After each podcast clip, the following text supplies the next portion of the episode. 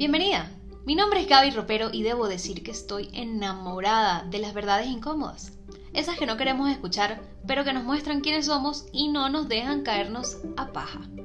Esas verdades por momentos duelen. Y mucho. ¿Estás lista para ser una tipa seria en la vida? Recibe estas conversaciones con apertura y conciencia, aunque estés pensando, coño marica, un tiro duele menos, ¿vale? Vámonos. Vamos a estar haciendo una dinámica de preguntas y respuestas sobre dependencia emocional. Es un tema que he estado hablando últimamente, que me apasiona profundamente. Entonces, como leen en el título, vayan haciéndome preguntitas de dependencia emocional, las que quieran por los comentarios. Y también tienen eh, la opción de entrar al live si quieren, si se sienten cómodas. Vamos a esperar que entren más personas. Y les voy contando qué significa dependencia emocional por si les queda alguna duda de si ustedes son dependientes emocionales o quizás si su pareja es dependiente emocional.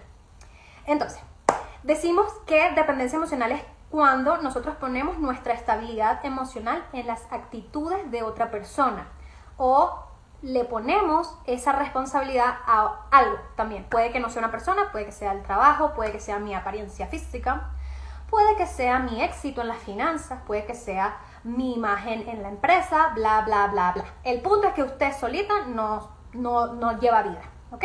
Usted necesita que esa cuestión, ese tema, ese dominio, ese espacio de su vida esté bien para usted estar bien. Eso es dependencia emocional, ¿ok? Pasa muchísimo en las parejas cuando nosotras, por ejemplo, sentimos que nuestra pareja está tomando distancia y nosotras nos sentimos súper, súper ansiosas si nuestra pareja hoy decide salir con los amigos, entonces es porque no le gusto yo, porque no quiere pasar tiempo conmigo, porque no le importo yo.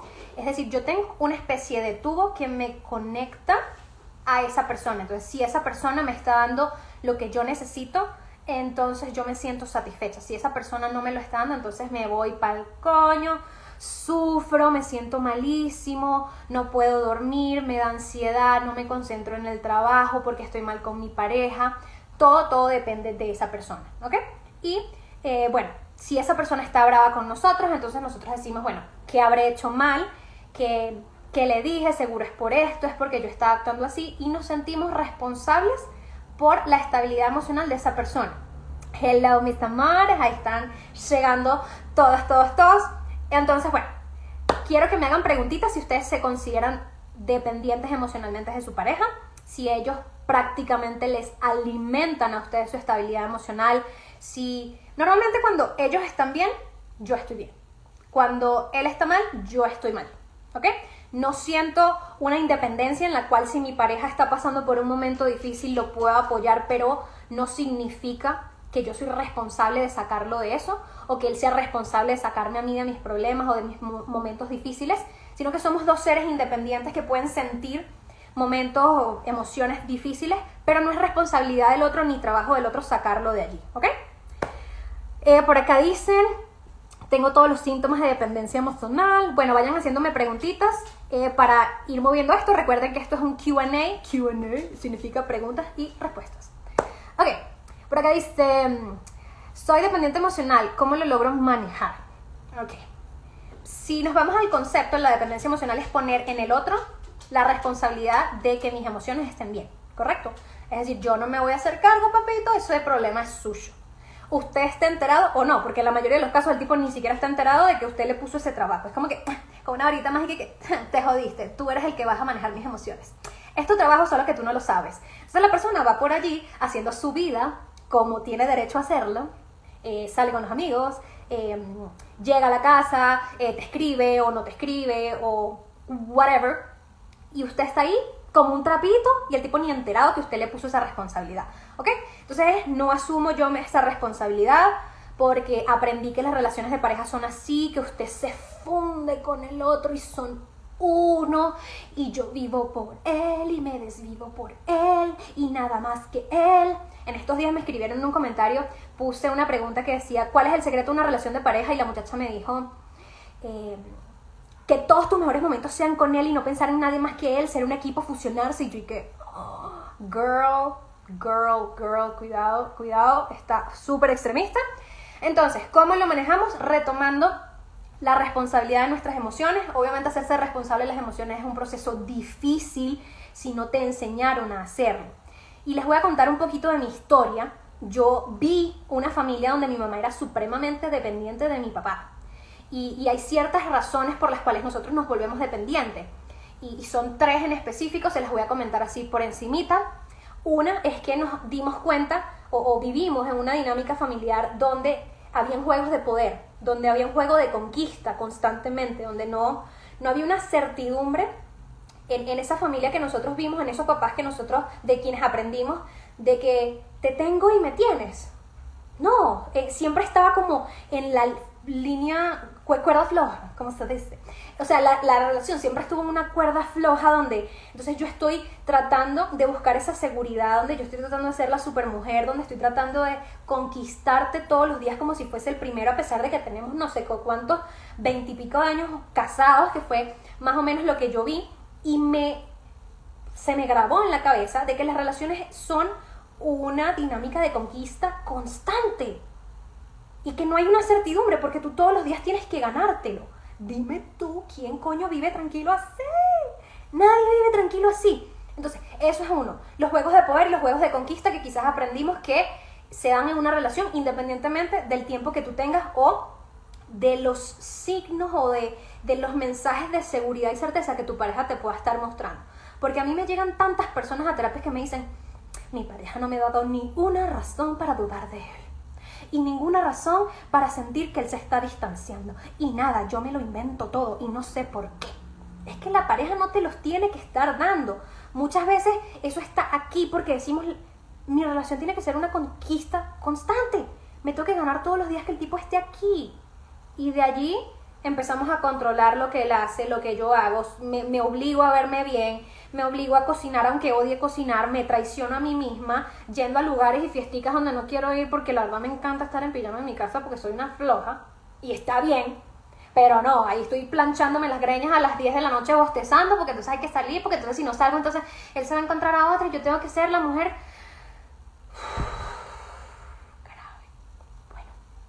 Esa es una de las posibles causas de por qué nosotros somos dependientes emocionales. La causa número dos son nuestras propias inseguridades. Es decir, lo que yo estoy persiguiendo no es que mi pareja, eh, el amor de mi pareja, sino la reafirmación de que esas inseguridades no existen. Es decir, si yo traigo una inseguridad por um, X cosa, porque, no lo sé, por... Ay, que no quiero decir nada que las afecte, porque no deberían sentirse mal ustedes por nada. Mis inseguridades, porque soy inestable eso me consideré yo por muchísimo tiempo. Y dije, soy una inestable, soy una inestable, Dios mío. Entonces esa es mi inseguridad. Yo lo que quiero es que él me diga que eso es mentira. Ah, porque que yo me lo diga, como yo no me lo creo, pues entonces yo le creo a él. Como él es el papaupa y él es el que yo idolatro y lo idealizo, entonces si él me dice que yo no soy inestable, entonces ahí sí, duermo tranquila. Entonces mi juicio de mí misma es el juicio de él. O sea, me lo copio. O sea, le creo más a él que a mí. En vez de trabajar en ser estable y convencerme a mí con hechos de que yo soy estable. Ah, no. Vamos con otro. Eh, es que yo no soy tan bonita. Entonces, yo como no me lo creo, yo voy a hacer maromas para que esa persona me diga que yo soy bonita. Porque está negando una de mis inseguridades y, fiuf, yo soy bonita. Mi ego está tranquilo pero si mi pareja pasa dos días que me dice que no, no me dice que soy bonita, o no me dice que bonito te quedó el pelo, te lo pintaste, o no me hace piropos, o no me da esa nalgadita, porque todas tenemos el nalgómetro. Todas tenemos el nalgómetro.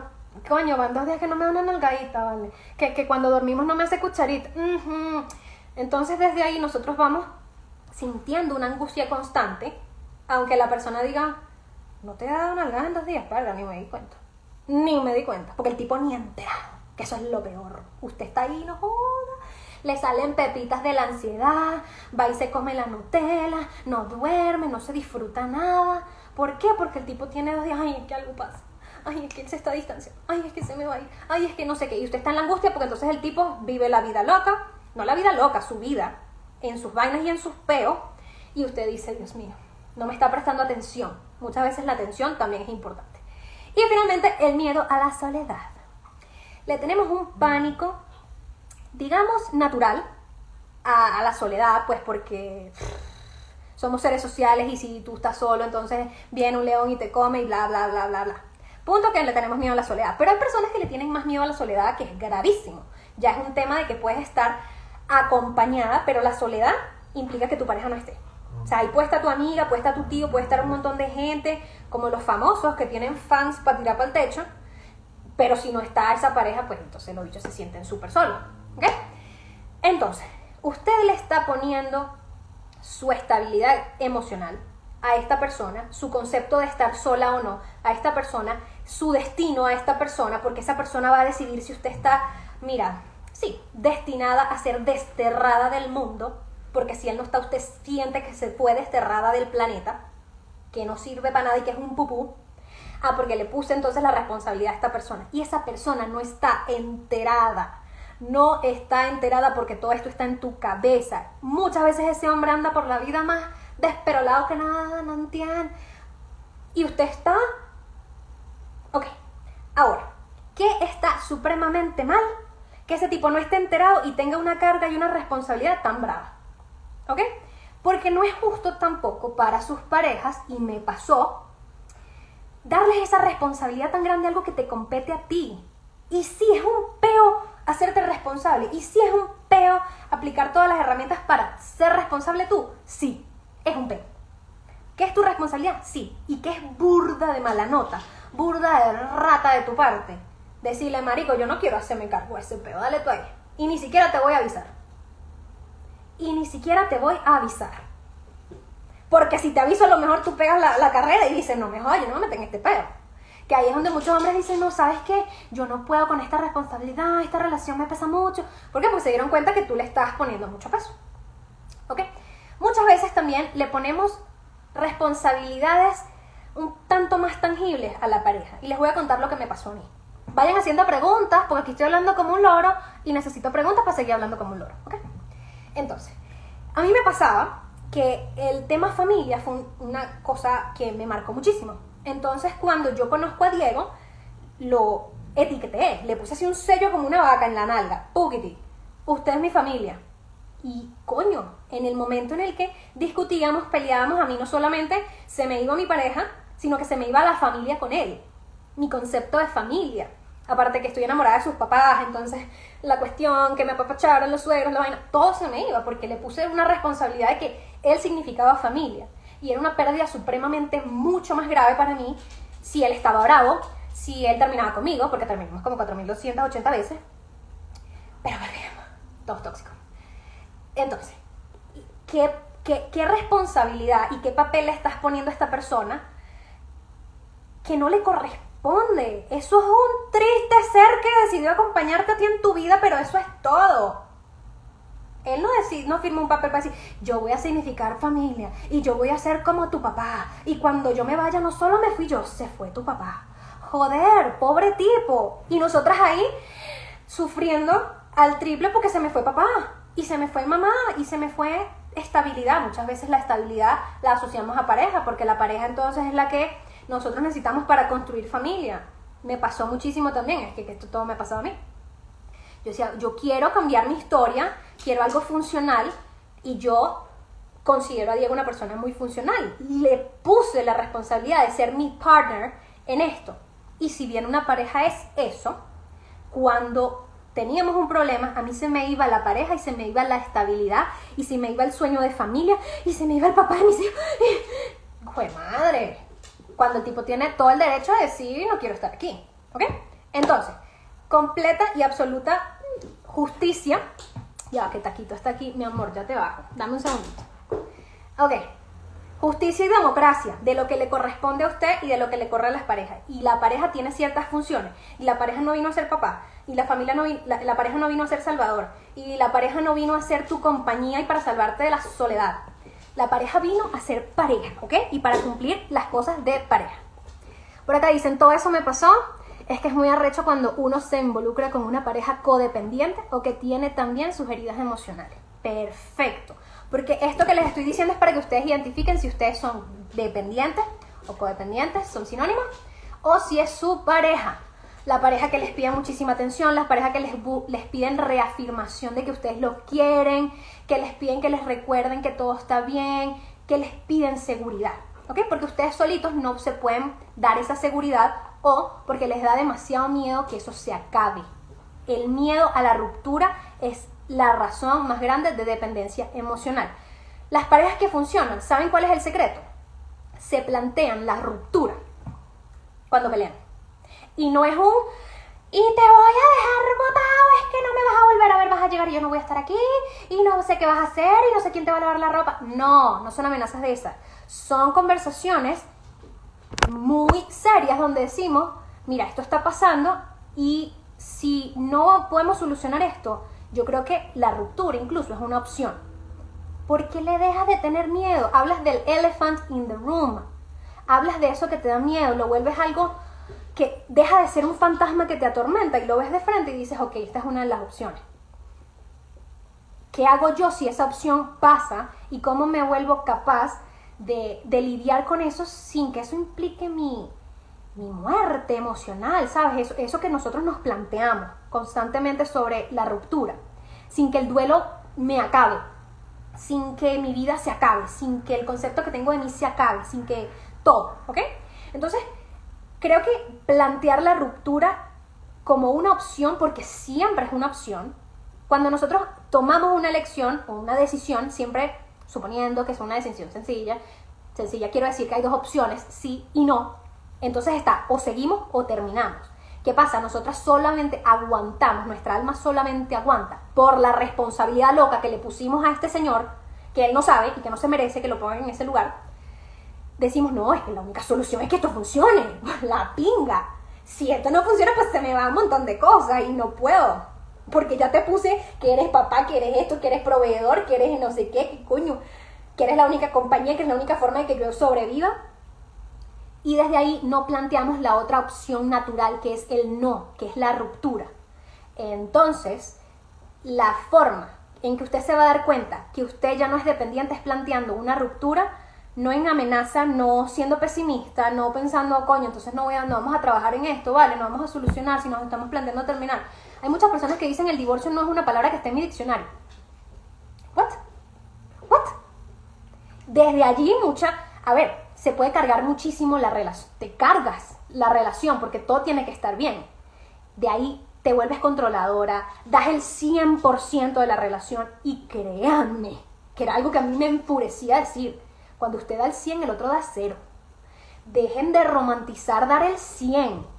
Ay, no, es que dar el 100 es de... No. Usted está dando el 100 desde la dependencia emocional. Porque esa relación se cae y usted se muere. Y por eso es que usted está dando el 100. No por amor. No es porque yo... Estoy perdidamente enamorada de él. No es porque él se lo merece y tal. No. Es porque usted está tan, usted está tan cagada de que esa vaina termine. Porque significa tanto más de lo que debería significar que usted ya no se plantea la ruptura. Da el 100, él da 0, usted vive quejándose de que usted da 100 y él da 0, pero usted no deja de dar el 100 porque qué miedo dejar de dar el 100 porque... ¿Y si él no da? ¿Y si él me demuestra que no es la persona que, que me merezco y yo me voy a tener que tomar una decisión? Maybe. Creo que el reto más grande de una persona dependiente emocionalmente es soltar ese 50% que le pertenece al otro. Porque si el otro no pone de su parte? ¿Y si el otro no da la talla? ¿Y si el otro no trabaja por lo que tiene que trabajar? ¿Y si el otro no se hace cargo de la parte que le toca y me toca votarlo? Ay, no, no, no, no, no, es que eso es peor todavía, porque la decisión la voy a tener que tomar yo. Más horrible todavía. No, yo mejor sigo dando el 100. Y me sigo quejando todos los días de que doy el 100. Pepa. Y aquí vamos, pues entonces todas las reuniones familiares soy yo quejándome del tipo, y soy yo poniendo mala cara, yo diciendo, a ver, aquí estoy yo otra vez haciendo la cena, y él no en el mm. Todo esto gira alrededor de ponerle la responsabilidad al tipo de mucho más de lo que es. Ese tipo no es la vida. El tipo es una parte importante, sí. Pero pregúntense, y el ejercicio aquí es, aquí vamos a hacer, ya voy a responder preguntas y eh, las espero en los DM, me cuenta su historia y vemos cómo empezamos a trabajar con cada uno, ¿ok? Deja de morderme. Literal me tiene la mano rota. Ok. Entonces, ejercicio. Escriban qué papeles le estoy dando a él y qué responsabilidades le estoy dando a él que no le corresponden. ¿Ok? Que no le corresponden. Mi Salvador, mi, mi no sé, mi, mi, Jesús, mi, mi, papá, mi... Lo, no sé. El título que usted le quiera poner. Yo le puse familia. Que era, eso involucra muchísimo. ¿Ok? Entonces, van a ver qué cosas ustedes le han puesto, qué responsabilidades le han puesto a esta persona que no le corresponden y qué cosas pueden empezar a hacer ustedes por ustedes sin dar el 100%. ¿Ok? Por ejemplo, si él siempre eh, pide el restaurante, o sea, hace las reservas en los restaurantes, o siempre saca el plan de 14 de febrero, usted se va a rechar si él no hace el plan de 14 de febrero. Ah, pero eso le toca a él. Empieza a hacerlo usted. Empieza usted a hacerse cargo de usted, ¿ok? Hasta el 50%. De ahí le toca al otro. Y permítase que el otro la cague. Dele el 50% a él para ver qué hace con ese 50%. Y ahí usted dice, sí, esta persona está, es un equipo. Y no tengo yo que dar el 100, me puedo relajar. No tengo que estar probándome. No tengo que estar ganándome el amor. No tengo que, que estar fingiendo y haciendo un teatro todos los días, estar performing. Yo vi una frase que decía, eres digna de amor sin tener que hacer... Bueno, pues, ya va que me... Miren, mírenme la mano. O sea, literal, estoy toda mordida. Por ustedes, están viendo, para no quitar el live. Au. Quédate quieto. Entonces, decía, you are worthy of love without having to perform for it. Eres digna de amor sin tener que estar actuando o haciendo una performing bueno, sin tener que hacer una actuación para eso, sin tener que dar más de lo que te nace. Y, bueno, es un reto porque da miedo, sí. Pero por ejemplo, yo me quejaba mucho de que no me daba las gracias por el café. Y yo me paraba a las 6 de la mañana a hacerle el café y que bolas que no me daba gracias. ¿Qué me dijo mi terapeuta? ¿Y si te quedas en la cama y no haces el café? No por venganza, sino porque te provoca quedarte dormida. Vale, listo. ¿Qué, ¿Qué, me di cuenta? Que se empezó a hacer el café y estaba todo bien. Ah, ah. Ah, ahí nos vamos dando cuenta. Voy a leer un poquito aquí. Quiero contar mi experiencia. Tengo 34 años. Estuve desde mis 16 en pareja. Con quien es, con es el padre de mis dos hijos. Luego de casi 17 años mi matrimonio se terminó. Ambos éramos dependientes emocionales del otro. Y cuando comencé a vivir cosas sin él, no lo soportó y comenzó a pensar que lo engañaba. Sentí que mi vida entera se fue con él y hoy después de casi dos años de separarme entendí que la dependencia emocional nos llevó a eso. Y si bien fue terrible, hoy puedo disfrutar la soledad y vivir una vida que no conocía. ¡Ay, divina! Divina, divina, divina. Brutal, brutal. Es verdad, uno da demasiado para que no se vaya. Tal cual como lo describiste. ¡Wow! Eso es lo que me está pasando. Eso me está pasando ahora.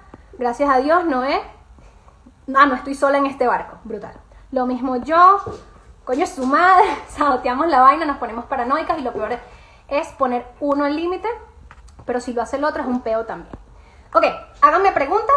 Eh, tenemos nueve minutos porque estos lives van a ser más cortos, van a ser de 30 minutos. Así que, please, hagan preguntitas eh, para continuar. Por acá dice, disfrutando y aprendiendo de mi soledad, me he dado cuenta que era full dependiente en todas las relaciones que he tenido. Eso lo aprendemos muchísimo en la casa, ¿ok?